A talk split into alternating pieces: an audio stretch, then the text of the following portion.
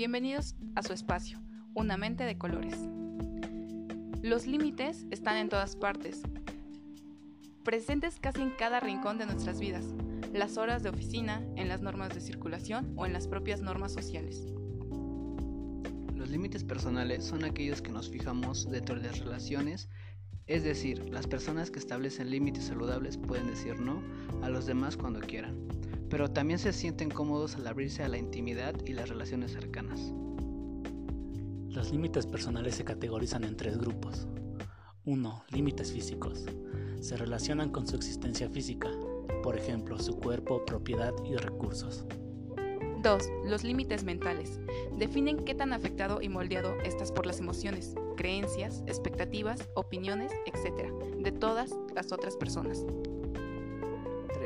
Los límites intelectuales son agredidos cuando alguien rechaza o menosprecia los pensamientos o ideas de otras personas. Ahora bien, te preguntarás, ¿por qué es necesario colocar límites? Recordemos que los límites personales nos protegen del abuso, la manipulación, la explotación y otras formas de violación personal.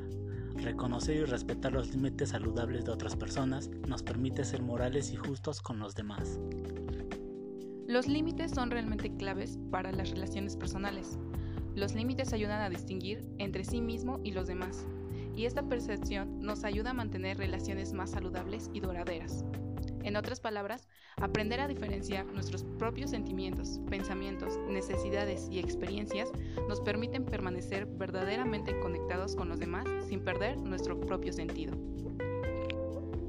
Para comprender mejor el tema, recuerda que estamos en una reunión familiar y tu primo comienza a ridiculizarte por tus creencias emocionales cuando le pides que te respete.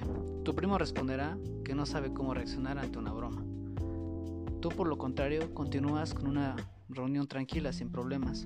Más tarde te acercas a tu primo, hablas con él de cómo sus comentarios la verdad no te agradaron durante la reunión. Le das énfasis en que cada quien tiene su perspectiva diferente y por lo tanto expresas tu opinión tu primo terminará entendiéndote y te pedirá disculpas por una situación incómoda. Recuerda que poner límites depende de ti. Por lo tanto, las buenas cercas hacen buenos vecinos. Robert Frost.